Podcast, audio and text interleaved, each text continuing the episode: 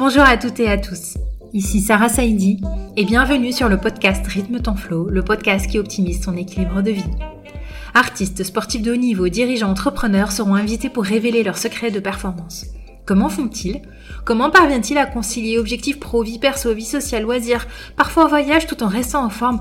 Et quelle pression Et pourtant, ils sont humains, comme vous et moi, et ils arrivent à optimiser leur flow, c'est cette zone de génie qui leur permet de relever de grands défis.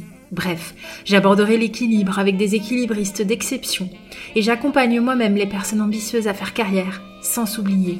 Vous aurez ici plein de ressources pour optimiser votre productivité sans vous sacrifier. Je suis convaincue qu'il est possible d'associer équilibre et ambition. J'aimerais vous livrer le maximum d'outils pour que vous puissiez vous aussi vous dire que vous méritez d'être ambitieuse ou ambitieux, de rêver, de croire en vous pour atteindre vos objectifs et vivre la vie de vos rêves.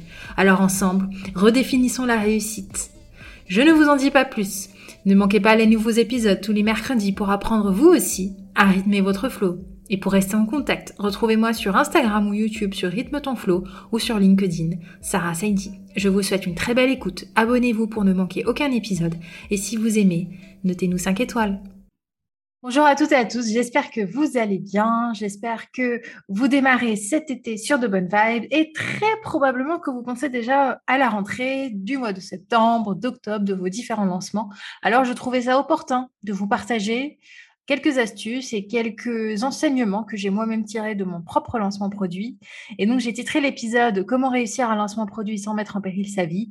Parce qu'en tant qu'entrepreneur, on sait très bien que des fois, on a l'impression que notre vie se joue autour d'un lancement de produit. Donc, on va relativiser des choses. Je vais essayer d'être au maximum concrète avec des conseils actionnables que j'ai moi-même testés pour essayer de dédramatiser, de clarifier et de dire les choses comme elles sont sur cette période phare qu'on vit dans l'entrepreneuriat. Déjà, replaçons les choses dans leur contexte. Un lancement produit s'effectue dans le cadre d'une stratégie, c'est-à-dire que mieux on orchestre notre lancement dans le cadre d'un écosystème, dans le cadre de quelque chose qu'on essaye de construire sur une vision long terme, et plus on a des objectifs clairs. Donc la première chose à faire, c'est vraiment voilà, de vous replacer sur votre stratégie, où est-ce que vous avez envie d'aller, où est-ce que vous avez envie d'emmener votre entreprise? Pas forcément des choses très complexes, hein, mais qu'est-ce que vous avez envie de réaliser, qu'est-ce que vous avez envie de mettre en place, et puis de planifier les lancements comme un peu des, comme des jalons ou des milestones qui sont assez importants et que du coup, derrière, on peut organiser pour mettre en place cette stratégie-là. Donc vraiment, j'invite à réfléchir long terme toujours sur, même si les résultats, on a envie de les voir à court terme. Dans l'entrepreneuriat, ça c'est vraiment quelque chose que je vis depuis six mois. À chaque fois que je pense court terme, ça me stresse énormément. Je préfère rallonger ma vision et me dire qu'en continuant de cette manière, en réajustant, en lançant tel et tel produit, d'ici deux ans, ça donnera quelque chose de très très beau. Et donc ça permet vraiment d'encourager, de remettre les choses à leur place et de pouvoir garder davantage de hauteur sur ce qui se passe. Donc, si vous êtes sur un lancement qui est isolé, qui est sorti de nulle part parce que vous avez eu une idée que vous pensez être géniale et que en fait vous avez envie de le faire, assurez-vous tout simplement que le tout s'orchestre pour que ça puisse être jouable pour vous. Parce que on, a tous envie de donner le meilleur de nous-mêmes pour nos clients, on a tous envie de donner le meilleur de nous-mêmes pour nos coachés, on a tous envie même parfois de prendre des sacrées revanches euh, sur le monde du salariat ou des expériences précédentes. Et donc, on a vraiment envie de mettre le paquet sur ces périodes de lancement pour donner le meilleur de nous-mêmes. Sauf que c'est pas forcément l'énergie qu'on y met, l'effort qu'on y met qui est corrélé avec le degré de réussite. Des fois, en faisant des choses beaucoup plus simples et des choses bien orchestrées, on arrive à obtenir des résultats qui sont quand même satisfaisants, voire qui sont au-dessus de nos attentes. Ça a été mon cas, je pourrais vous le partager. Et euh, je pourrais aussi vous partager en fait comment est-ce que moi-même j'ai dû penser long terme. Ça va être euh, très simple hein, pour mon activité. Donc moi je suis euh, consultante, thérapeute et entrepreneur. Euh, j'ai démarré mon activité plus sur les accompagnements individuels. Et puis, sur euh, le mois de mars, euh, j'ai lancé ce qu'on appelle les ateliers. sur, notamment, ça a démarré sur Instagram, puis ça a été aussi, la communication est aussi partie sur LinkedIn. Et puis, ces ateliers-là, bah, en fait, ont beaucoup plu et moi-même, je me suis sentie, heu, bien dans ma bien à ma place avec le collectif, heu, avec cette ambiance-là qui s'y est créée. Donc j'ai réitéré l'expérience 10 fois. Sauf que, heu, le problème des ateliers, heu, c'est que, bah, c'est énormément de charge de travail en termes de préparation. C'est encore j'adore les préparer, c'est pas tellement le sujet, mais c'est que je ne peux pas en organiser plus d'1 fois par semaine et même les participants, je leur recommande souvent de faire ça 2 fois par mois maximum parce que ce sont des expériences qui peuvent être assez intenses. Donc heu, ce sont des moments de live, de retrouvailles, heu, qui ont été ritualisés et que j'ai eu le plaisir de pouvoir tenir jusqu'à mi-juin, donc de mars à juin. Heu, sauf que là, sur la période estivale, je me demandais comment je pouvais m'organiser par rapport à ces ateliers et personnellement, j'avais envie de couper un peu, j'avais envie, heu, de pouvoir voyager aussi tranquillement et heu, de me dire que je laisse quand même quelque chose pour, heu, toutes les personnes que j'ai pu accompagner, sur le 2e trimestre de l'année et donc on est arrivé la réflexion autour de ce lancement produit. Alors le, les lancements, heu, en général, peuvent se penser à beaucoup plus long terme. C'est-à-dire que, heu, certains entrepreneurs, là, on est en 2022, ont déjà, heu, pensé à leur, heu, lancement sur 2023-2024, même jusqu'à 2025. Certains vont jusqu'à 5 ans. Heu, moi, personnellement, l'idée de ce programme de challenge de 21 jours, je l'ai eu à, 2 mois avant le vrai lancement. Donc on va dire que c'est, heu, une opération qui est un peu sortie du chapeau, qui n'était pas prévue. Mais comme j'ai quand même une vision de là où est-ce que de là où j'ai envie d'aller, heu, ça ne m'a pas empêché de me dire: «Bon, bah, je vais déprioriser certaines choses, je vais en reprioriser d'autres» et c'est pour cela que je vous partage ma propre expérience pour, heu, vous, inviter à vous dire, en fait, dans l'entrepreneuriat, on ne peut pas tout faire. Donc qu'est-ce qui est important de faire? Qu'est-ce qui est audacieux de faire? Qu'est-ce qui est le plus juste pour moi de faire? Donc vraiment ces 3 questions et ensuite de tirer des décisions de ces questions-là et dans la vie d'un entrepreneur, on décide un peu tous les jours. Donc moi, de mars à juin, j'ai décidé d'interrompre l'individuel. Donc ça a été vraiment un arbitrage qui a été, heu, même financièrement, donc heu, j'ai accepté de gagner moins d'argent sur cette période-là pour pouvoir me re concentrer sur les ateliers, pour pouvoir me concentrer sur le produit que je voulais lancer cet été et donc j'ai repriorisé, j'ai re retravaillé un peu l'organisation et l'orchestration de mon puzzle. Hem, donc voilà un peu pour le contexte et pour la vision de long terme. Quand vous avez un cap, vous pouvez ensuite réajuster les choses comme elles viennent et puis profiter aussi de, heu, ces moments de feeling parce que le feeling et l'intuition sont très importants aussi quand on entreprend. On a envie de les préserver, on a envie de faire les choses, hem, pas quand on en a envie en réalité, de profiter un peu des énergies hautes, des moments d'émotion et il faut pouvoir se laisser un peu de latitude, mais avoir un regard assez clair sur ce qui est dépriorisable et sur ce qui est repriorisable. Donc ça, c'est vraiment de la stratégie de développement, de croissance. Il faut avoir assez de recul pour pouvoir le faire et pouvoir prendre les décisions de manière assez sereine pour déjà se lancer dans un lancement serein. Donc il y a la phase amont de la prise de décision. Ça, c'est tout ce qui se passe avant de se dire: «Ça y est, j'ai envie de lancer un produit».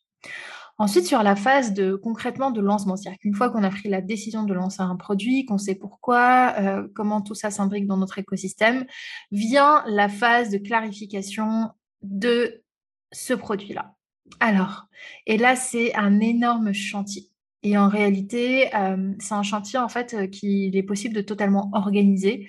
Hem, donc moi, j'ai pris le parti de me faire aider sur cette partie-là. Je vous mettrai le lien de donc c'est Aude qui m'a aidée à, mmh, poser mon propre rétro-planning, sachant qu'elle-même, elle avait fait un lancement. Donc moi, j'ai j'ai bien aimé le fait qu'elle-même vive cette expérience-là de lancement pour m'aider à moi-même faire un rétro-planning de lancement. Donc je n'ai pas perdu de temps.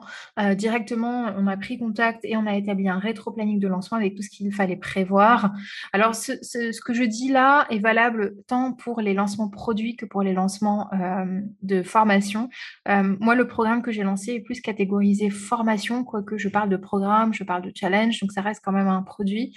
Mais heu, quand on veut lancer, hem, un produit physique, heu, donc c'est un autre débat, parce qu'il y a des enjeux de matières premières, a des enjeux de fournisseurs, a des enjeux de commandes qui entrent en jeu, que je ne vais pas aborder ici. Mais la logique reste sensiblement la même quand même. Donc jamais se lancer sur un lancement, en étant aveugle sur les échéances et surtout, surtout sur le rétro-planning, toujours prévoir un peu de latitude euh, pour les euh, événements qui peuvent être euh, non attendus. Donc, un rétro-planning, qu'est-ce que c'est? C'est-à-dire qu'on part de la date souhaitée. Donc, moi, c'est quelque chose que je voulais lancer pour début juin, sur la même période où, du coup, les ateliers arrivaient à leur fin. Et j'avais deux mois, donc devant moi, ce qui était vraiment la durée OK, c'est la durée convenable et un peu moins de deux mois, on commence vraiment à se mettre dans le rouge. Euh, un peu moins de deux mois, en fait, on commence à se dire qu'on n'aura aucune latitude pour pouvoir euh, réajuster, sachant que c'est une date qui est totalement arbitraire parce que quand on est entrepreneur, personne ne nous oblige à lancer à telle date ou telle date. C'est-à-dire que moi, j'aurais pu lancer le 2 juin, comme le 15, comme le 25 mais là, j'avais envie de le faire en début de mois parce que je sais que sur la fin de mois, je serai moins disponible et je serai déjà dans une énergie beaucoup plus d'été et j'avais vraiment envie de pouvoir en profiter, de pouvoir commencer à mesurer les résultats du lancement qui aura eu lieu en juin.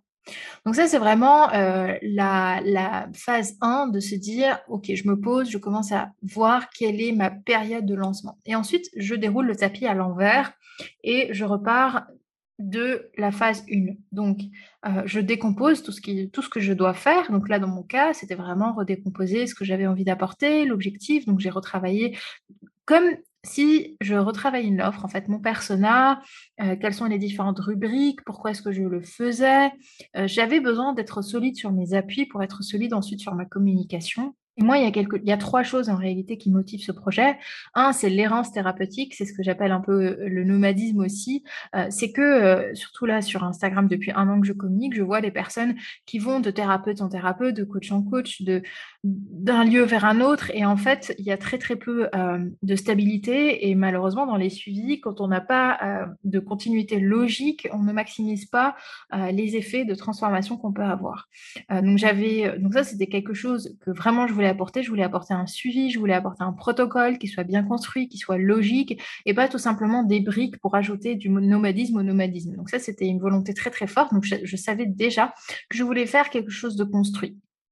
Ensuite, euh, ce que je remarque à l'approche de l'été, c'est une euh, croissance de l'anxiété par rapport à euh, par rapport à tous les sujets de euh, comment je vais pouvoir m'organiser cet été, comment je vais pouvoir déconnecter, est-ce que je vais pouvoir, euh, est-ce que mon business va bien se porter, quelles décisions est-ce que je vais prendre pour la rentrée, etc. Et donc on a quand même une sorte d'anxiété pré-estivale qui vient avec toutes les questions qu'on peut se poser pendant la période estivale. Et sur cette période-là, moi je me suis dit, bon, bah, finalement, quelle est la meilleure chose à faire pour justement diminuer cette anxiété, parce que le programme s'inscrit aussi dans cette volonté-là c'est de pouvoir créer des habitudes. Parce que quand on a des habitudes, quand on arrive à être solide sur ses appuis, quand on a des ancrages forts, quand on arrive à mieux gérer ses émotions, quand on arrive à comprendre comment fonctionne son physique et son mental, on arrive à davantage être euh, moins dans l'aléa et davantage dans la maîtrise de euh, ce qui nous arrive. Donc ça, c'est vraiment euh, la deuxième volonté, c'était de créer une habitude. Et donc, c'est pour cela que bah, du coup, il dure 21 jours selon le grand mythe euh, des, des, habitudes, apprendre et à désapprendre. Mais là, euh, moi, c'était vraiment un axe principal. Et puis le troisième axe, qui était important à mes yeux, c'est vraiment de pouvoir continuer à faire vivre un peu cette vibe des ateliers avec des, tout ce qui a pu se construire avec des moments en musique, des moments où on comprend comment ça marche, des moments où on apprend, tout en étant complètement asynchrone parce que pendant l'été, on allait tous s'éclater et chacun allait partir vaquer à ses occupations et puis profiter de sa famille, profiter des proches, profiter des visites, profiter des voyages enfin bref, profiter et kiffer sa vie. Et donc, je, ne, je, voulais vraiment quelque chose de léger et d'activable. Donc, les, les exercices euh, durent au maximum 20 minutes, donc ça prend 20 minutes par jour. Et donc, c'est vraiment possible, euh, c'est vraiment quelque chose qui est possible à apprendre avec soi, parce que c'est complètement digitalisé l'été. Donc, voilà un peu, moi, mes moteurs, mais ça, c'est très important à clarifier euh, dès le rétro-planning. Et en fonction de ces objectifs-là, dérouler quelles sont les différentes étapes pour pouvoir atteindre la date de sortie du produit.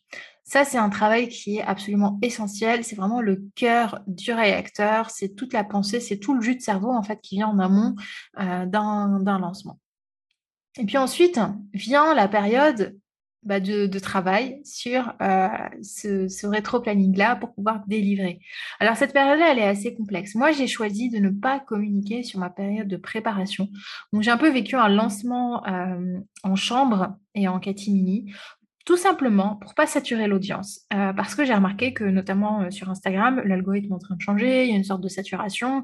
Et puis je n'avais aucune envie d'en rajouter, entre guillemets, en, communiquant beaucoup, beaucoup, beaucoup sur attention, il y a un lancement qui arrive, attention, sur un lancement qui arrive, etc., je, sentais qu'il y avait une sorte de saturation euh, sur, euh, sur l'audience à ce niveau-là. Et donc, j'avais envie de faire les choses autrement. Et je me suis risquée à faire les choses autrement en me disant, eh ben, je communiquerai une fois que j'aurai un produit fini. Donc ça, c'est euh, quelque chose qui m'est venu pendant la période de préparation. Je ne me suis pas du tout sentie de le communiquer tout de suite. Je l'ai préservé jusqu'au jour de lancement. Et je peux dire, euh, donc là, petite parenthèse aujourd'hui, que j'en suis vraiment contente parce que finalement, ça a été très bien accueilli. Euh, ça n'a pas été trop possible. Donc toutes les premières personnes qui ont pris leur programme, elles étaient super contentes dès la première ou deuxième communication. C'est comme s'il était déjà attendu en réalité. Et donc, euh, ça m'a vraiment convaincue dans le fait que on se met énormément de pression de communiquer, mais en réalité, si on communique de manière constante et à notre manière, il est quand même possible de faire autrement. La deuxième chose, c'est que c'est un petit produit, ce qu'on appelle petit produit, c'est un produit de moins de 500 euros.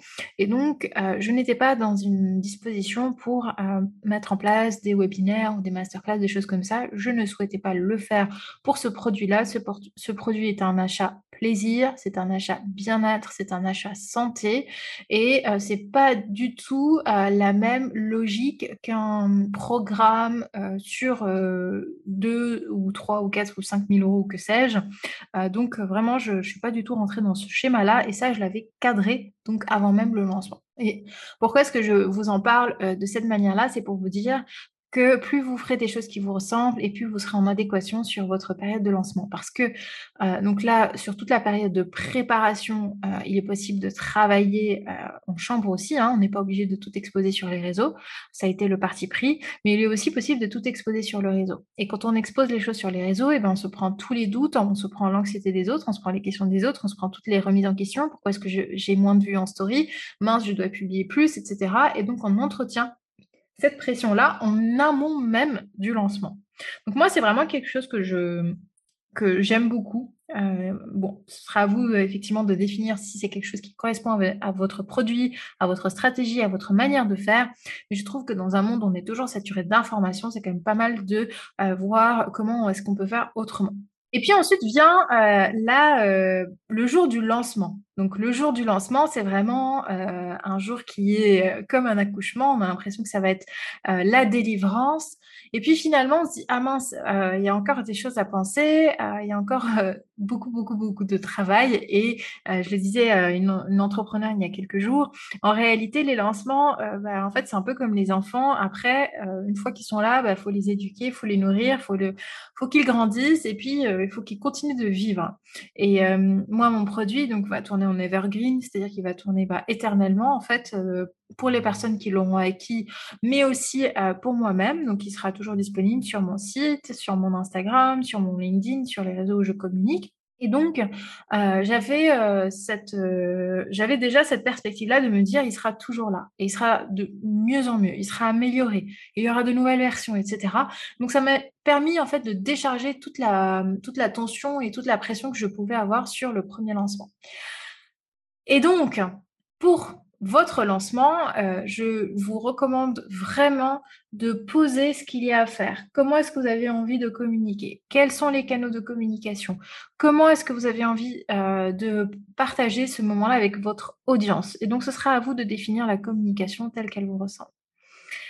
Et euh, la, chose aussi à garder en tête pour terminer donc sur les différentes étapes, c'est qu'une fois que le produit est lancé, faut pas se dire que ça y est, le bébé est parti, donc, euh, donc ça y est, maintenant il va se débrouiller tout seul. Non, parce que derrière, il y a beaucoup de choses. J'ai par exemple eu des questions auxquelles j'ai dû répondre, euh, j'ai eu des échanges, et puis je suis venue aux nouvelles aussi régulièrement aux personnes qui l'ont qui l'ont acquis. Donc ça, c'est très important de pouvoir garder le lien ensuite, parce que la relation euh, client il y a eu quelques épisodes sur ce podcast sur la relation client, mais je le vois de plus en plus. En fait, c'est quelque chose qui est primordial parce qu'on est de plus en plus dans, le, dans la sphère du marketing euh, relationnel.